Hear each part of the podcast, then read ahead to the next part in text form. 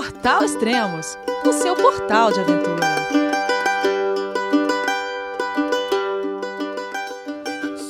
Bom dia, boa tarde, boa noite. Bem-vindos a mais um podcast do Portal Extremos. O Extremos está abrindo uma série de podcasts sobre cicloturismo com a Carol Emboava da expedição Gira América. E nesse programa iremos falar sobre segurança. Se você tem alguma dúvida ou sugestão, deixe o seu recado aqui. Se você está ouvindo pelo SoundCloud, é só tocar na trilha sonora e deixar seu recado no ponto desejado. Ou se você está ouvindo pelo portal Extremos, deixe seu recado no mural de recados. Então vamos falar sobre o nosso segundo tema, segurança. As perguntas vieram de Marcos Witt, Xande, Beto Botelho e Sérgio Moacir. A primeira pergunta é: como pedalar em segurança em estradas movimentadas e sem acostamento? Você fez muito isso, Carol? Fiz. estradas movimentadas não tanto, para falar bem a verdade. Tinha mais movimento até o trecho do Brasil. Até o trecho era onde era mais movimentado, sim. Santa uhum. Catarina principalmente. Rio Grande do Sul já é mais tranquilo, é, as estradas têm mais acostamento. E Patagônia, esquece, né? Movimento, o que é isso? Só movimento do vento é o que tem. e acostamentos é, um, é uma coisa. É muito especial esse, esse assunto, porque não são todos os lugares realmente que tem. Uhum. E não tem o que fazer. Se você optou por ir por uma estrada e às vezes só tem uma opção, tem que pedalar sem acostamento mesmo. Às vezes tem acostamento, só que a qualidade é tão ruim que é preferível pedalar na estrada. Então, é, não tem muito o que fazer. Se você optou por esse caminho, vamos embora. É, no, no Brasil caso, você teve esse problema? É, tive, tive. Tem, eu não sei, não me lembro exatamente cada, cada trecho, onde eu estava, tudo isso, uhum. mas tem, tem. Eu lembro de um trecho de Santa Catarina que eu passei, chama Morro dos Cavalos, eu acho que é isso, eu me lembro mais ou menos. E lá não tem acostamento e não tem como passar sem ser na estrada. E é muito movimentado de caminhão. Então, era um trecho curto, de 2 km mais ou menos. Desce da bike, fui empurrando a bicicleta e não tinha muito o que fazer. Passou esse trecho, sobe na bicicleta e vai de novo. Porque os caminhões passavam muito próximos e davam, balançava a bicicleta, mesmo quando eu não estava pedalando. Então, tem trecho que avaliar os riscos. Eu preferia descer da bicicleta, caminhar, perder um tempo, mas tá, tá bem mais em, em segurança. Ah, legal. E na Argentina também, mesma coisa. É, digamos assim, na Ruta 3, você tem, tem acostamento ou não? Tem alguns trechos que tem acostamento, tem trechos que não tem, que tem que pedalar na estrada mesmo. A maioria tem, só que o acostamento normalmente não é de boa qualidade, como a estrada é. Uhum. é o acostamento normalmente está mais sujo, porque é onde vão as pedras, onde fica areia, tudo isso. E se é uma estrada muito, muito vazia, é, não tem muito por que pedalar nesse, nesse lugar ruim, sendo que 50 centímetros para o lado tem uma estrada, um tapete para pedalar. Então, o que eu fazia? Eu uso retrovisor na bike, do lado esquerdo, porque eu pedalo, eu costumo pedalar na mão. Então, pedalando na mão, retrovisor do lado esquerdo, eu estava sempre de olho no retrovisor. É, o que eu acho que era importante, que eu acho que é importante para a segurança, no meu caso, e eu acredito que muita gente que viaja de bike, eu escuto música. Uhum. Porém, eu escuto música só do lado direito. Eu ponho o fone de um lado, deixo o outro lado vazio porque realmente, se você põe os dois fones e põe a música, você vai para outra dimensão. e aí, não, é, não tem retrovisor que resolva, porque você esquece da vida. Verdade. E começa a cantar, e começa a viajar, e pronto. Então, assim, eu escuto música de um lado só, do lado direito, deixo o lado esquerdo livre, sempre de olho no retrovisor. Agora, nessa segunda parte da viagem, estou com um problema sério. Eu estou sem retrovisor. Porque Nossa. o meu já quebrou duas vezes. Hum. E não tem aqui, aqui em Ushuaia para vender o retrovisor que eu uso. Só tenho de encaixar na ponta do guidão e o meu guidão, como é borboleta, ele é inteiro fechado, uhum. tem que ser um que tem abraçadeira. E eu não achei. Tem um amigo que me mandou um do Brasil, mas como eu já vou sair quarta-feira, eu acredito que não vai chegar a tempo. Espero que chegue. E, bom, se não chegar a tempo, eu vou sem retrovisor mesmo. E conforme eu for passando nas cidades, eu vou tentando, vou ver se eu encontro. Ah, Enquanto isso, mais atenção ainda, atenção redobrada. Só, só um parênteses, é, que você comentou que você escuta música pedalando, é isso? Sim. Eu ouvi dizer que tem gente que dança pedalando, é isso? eu danço, eu canto. Na estrada eu sou cantora profissional, melhor que cantora de chuveiro. eu, eu vi que já pediram o vídeo de você dançando, eu, mas eu vou, eu vou reforçar então esse pedido. Manda, manda esse vídeo pra gente. Quem sabe, quem sabe um dia. Não, eu nem cantava, nem não canto muito bem, dançava em cima da bicicleta. Pior ainda, mas eu vou te falar que tem hora que dá uns, dá uns acessos de loucura mesmo, a sensação de ninguém tá me olhando. e aí eu treino meu espanhol com as músicas em, em castelhano. e aí eu danço, canto, pedalo, faço de tudo. Dou tchau pros, pros, pros caminhoneiros. Vou que vou, feliz da vida. o caminhoneiro passa e fala assim, aquela ali é brasileira. Sim, essa tá, tá mais louca que o Batman. É. Bom, é, eu, eu gosto de escutar música. Eu acho que depois, depois de muitos dias de estrada e muitas horas por dia, cansa realmente a cabeça de ficar só girando, girando, girando. Principalmente o trecho que eu pedalei de, de, de muito deserto, muita pampa, né? Uhum. Que não tem paisagens incríveis e tudo isso. É lindo a paisagem, mas é, é lindo para você viajar dois dias, três dias, não para viajar três meses. Uhum. Que chega a cansar um pouco. Então a música ajuda muito, mas tem que eu acho, tem que ficar muito atento para não, não ir para outra dimensão e, e esquecer do, do movimento da estrada. Legal. E vamos para outro tema agora, que é como programar roteiros mais seguros. É possível isso? Não sei. Eu vi essa, eu li essa pergunta e eu realmente fiquei pensando como fazer isso. O que é um roteiro mais seguro ou não? É, não sei. Planejar um cicloturismo na, na favela da Rocinha é seguro? eu, eu acho que não. Mas não sei se tem como planejar muito isso, principalmente porque eu acho que as informações sobre segurança são muito errôneas. Uhum. Vem de muita gente que, às vezes, que muitas vezes está em casa. Então as pessoas me falam: Nossa, mas você vai passar no Peru sozinha? Nossa, escutei falar que lá é muito perigoso. Mas aí, se você perguntar, mas você já foi? Foi assaltado? Aconteceu alguma coisa? Não, eu nunca fui, mas eu sempre escuto falar. Então, não sei. E eu escutei, já escutei, claro, já escutei, já li sobre casos de gente que foi assaltada em vários lugares. E também já escutei pessoas, mulheres que viajaram sozinhas e nunca aconteceu nada. É, segurança é complicado, porque é um pouco questão de sorte também. Uhum. É um pouco de não, não dar muito mole, mas não tem essa. Não acho que não existe como você planejar um roteiro mais seguro. É, a gente pode Tem um plane... trecho. Ah, pode falar. Perdão. Bom, tem um trecho, tem um, eu tenho um amigo que está viajando agora uhum. e, e tem um trecho do litoral norte de São Paulo que é conhecido por ter muito assalto, diz que o pessoal fica esperando na, no acostamento, escondido para levar bicicleta, levar tênis, levar MP4, leva tudo. Então, assim, isso sim, se você está fazendo um planejamento de uma viagem mais longa, vale a pena procurar um pouco mais sobre os lugares que você vai passar. Se tem um lugar que tem uma incidência grande de, de assalto, tudo isso, evita. Então o que ele fez? Acho que ele pegou um barco nesse trecho, se eu não me engano, ou de repente vale a pena até pegar um ônibus ou um, uhum. um trem. Eu já fiz isso. Saindo de Buenos Aires, eu fui até La Plata e eu fui de trem, porque já tinham me falado que tinha umas favelas no, na, bem na saída de Buenos Aires que não era legal passar.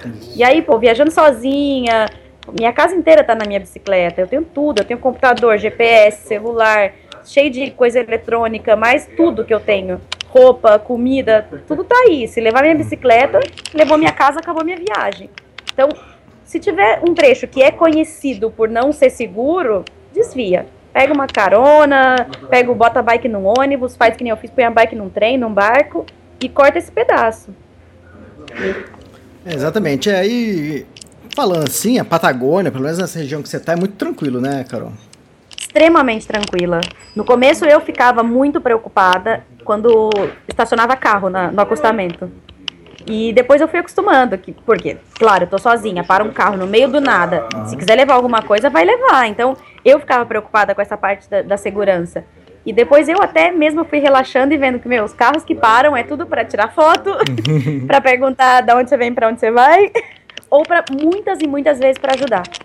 Muitas, na Patagônia principalmente, muita gente para perguntando se precisa de alguma coisa, se precisa de água, se precisa de comida. Então, é muito mais, por enquanto, até agora, tudo que eu passei foi muito mais coisa boa do que coisa ruim na questão de segurança. É, e é até difícil é, identificar um roteiro que não é tão seguro, né? Porque é que nem você falou, é uma parte ali de Buenos Aires, que também é uma grande cidade, normalmente grande cidade gera isso, né? Assim, segurança. Exatamente. Em grandes e... cidades, a questão de segurança é complicada. É. Assim como é no Brasil, em Santiago, no Chile, em, em cidades grandes, tem que estar mais esperto. Exatamente. E a outra pergunta é: qual o seu mantra ou sua oração em horas de solidão? Na vida ou de medo na estrada? O meu mantra é chorar. Limpa os olhos, lava a alma, lava, lava tudo. Como eu chorei nessa viagem. Ah, é? eu chorei, por sorte, né? Muito bom. Uhum. Eu chorei mais por coisas boas do que ah, por é. coisas ruins. Uhum. Mas, mas chorei, sentada na, na sarjeta, chorei de solidão também. Eu não, não sei, não costumo rezar muito. Uhum. Converso lá com o meu ser superior, uhum. seja o nome que, que tenha. É, mas nas horas de solidão eu não, não sei. Eu acho que essa, essa iluminação não chegou ainda. Ainda tem um, um caminho longo para percorrer. Mas eu chorava muito.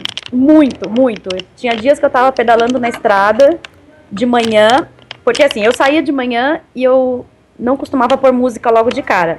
Então eu conversava lá com quem eu tinha que conversar em silêncio, é, pensava no meu roteiro do dia, na minha cabeça fazia o meu planejamento do dia, quantas horas mais ou menos eu ia pedalar, quantos quilômetros, quanto tempo eu ia levar.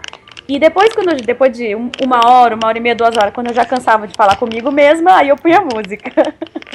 e teve dias de, nesse, nessa hora de estar cedinho na estrada, sol nascendo, e vinha uma coisa assim tão tão forte e começar a chorar no meio do nada. E começar a chorar e falar, meu Deus, o que está acontecendo? E vinha uma coisa assim, forte, eu, no meio da estrada, pedalando, em cima da bicicleta, e, chorando chorando. E vambora. Ainda bem que tá chorando por coisa boa. Mas, Mas, também já sentei no meio do nada e já chorei de, de solidão. De ah, solidão tá. mesmo desde, é, depois que eu saí de El Chaltén, que foi que é um lugar que eu vou passar de novo agora, e eu passei 20 dias lá. Várias histórias que essa vai ficar pro livro. que eu saí de lá e realmente, eu saí de lá me sentindo muito sozinha, muito sozinha. Porque lá tem uma casa de ciclista e como eu fiquei 20 dias, eu conheci dezenas de ciclistas passando por lá. E a maioria passando de casal ou com amigos ou gente que se conheceu e estava viajando junto. E um pouco pela minha condição física, eu não viajei muito com pessoas, porque o meu ritmo é muito lento. Eu viajo, mas no ritmo da, do, da velha caquética com reumatismo, né? Uhum. Mas viajo. então, vi gente passando por lá que se juntou e eu ficava pensando, meu, eu não consigo fazer isso. Porque em cinco minutos o pessoal já disparava e eu ficava para trás. Então eu viajo sozinha. E quando eu saí de lá, eu saí me sentindo muito sozinha. E primeiro dia pedalei 120 quilômetros, dormi, acampei num, numa casa abandonada. No segundo dia, pedalei mais uns quilômetros e, e a cabeça não ajudou. Eu tava me sentindo realmente sozinha, sentei, chorei, chorei, chorei, chorei até não aguentar mais, subi na bicicleta e vambora. Então, assim, não tem um, um mantra ou uma oração, assim, específica. E, mas eu, eu gosto de chorar, gosto de chorar que limpa os olhos.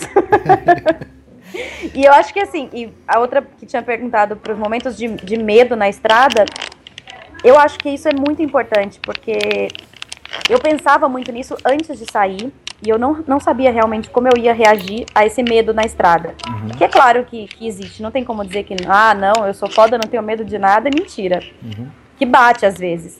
O que eu tentava fazer era sempre não alimentar esse medo, não continuar pensando nele porque fantasia coisas que ainda não existe, sabe? De, putz, vou chegar num lugar, vou colocar a barraca, e se chegar alguém? E se faz alguma coisa? E se isso, e se aquilo? Mas peraí, eu tô vivenciando um medo que, que não aconteceu ainda. Tô vivenciando um medo por antecipação de algo que nem existe. Então, se você vai alimentando, realmente qualquer barulho você já pensa que é alguém que tá fora da barraca caminhando. E às vezes é o vento só. Então, isso é, é, muito importante, não alimentar o medo. Então eu punha música, pensava em coisa boa, pensava quando eu ia chegar, ia ter um monte de coisa legal, e conhecer gente, isso e aquilo, e pronto. E não ficar alimentando coisa que, que não existe ainda. Exatamente. É, você falou sobre isso, sobre a dor da solidão, sobre a solidão que você está enfrentando. E, mas no fundo, por mais que seja dolorido, que você tenha chorado, que você tenha sentido angústia, tudo, é uma coisa que você quis assim e ainda quer assim, é isso? A quero, sua viagem você quer, você quer fazer sozinho? quero, eu realmente, é uma masoquista, né? Quanto pior, Porque, melhor. Quanto pior, melhor, mais ou menos isso.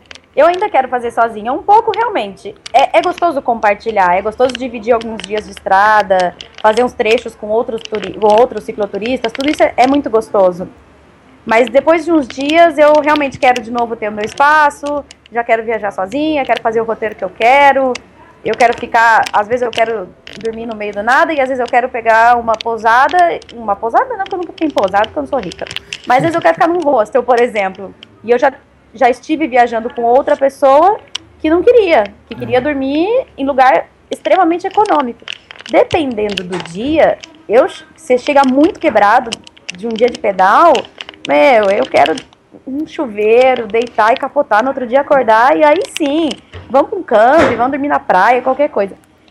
Mas, bom, é, é diferente. Então, assim, tem planejamentos e planejamentos de viagem. Nesse caso, por exemplo, esse meu amigo viajava com menos grana do que eu. Não que eu viaje com muita, mas eu não sei como ele fazia esse malabarismo e viajava quase sem nada. Então, dormia em qualquer lugar, todos os dias. E teve um dia que deu um estresse, porque eu queria ficar num campo que custava tipo 15 reais e ele não queria. Uhum. Porque ele não queria gastar dinheiro. E eu falava, meu, 15 reais, para, vamos dormir no camping. e aí, viajar junto é isso, é dividir todas as coisas. E apesar de ter os momentos de solidão, que são vários, né? Eu ainda gosto de viajar sozinha. Acho gostoso. Mas nunca se sabe, né? O que vai acontecer no caminho. Exatamente. Legal. É, no próximo podcast a gente vai falar sobre planejamento financeiro e selim e roupas. Legal, é isso. Um abraço para todo mundo. Ok, Carol, obrigado. Boa viagem. Boa continuação aí da, da expedição. Valeu, tchau, tchau. Obrigado, tchau, tchau. One, two, three, uh. Might seem crazy what I'm about to say. Sunshine, she's here, you can take a break.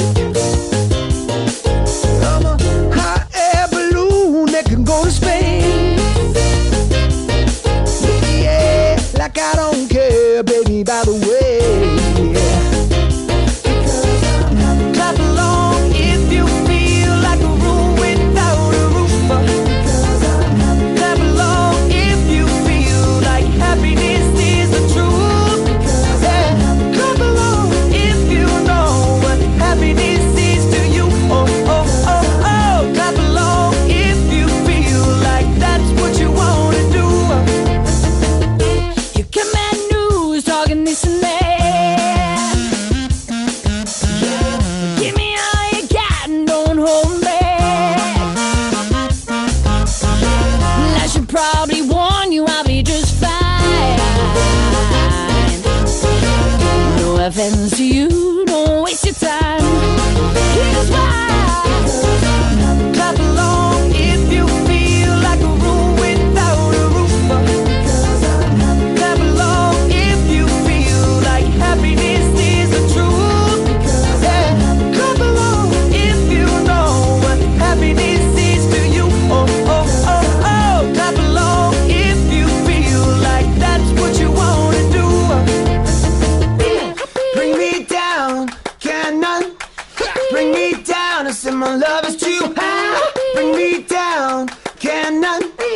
Bring me down. I say. Tell your man.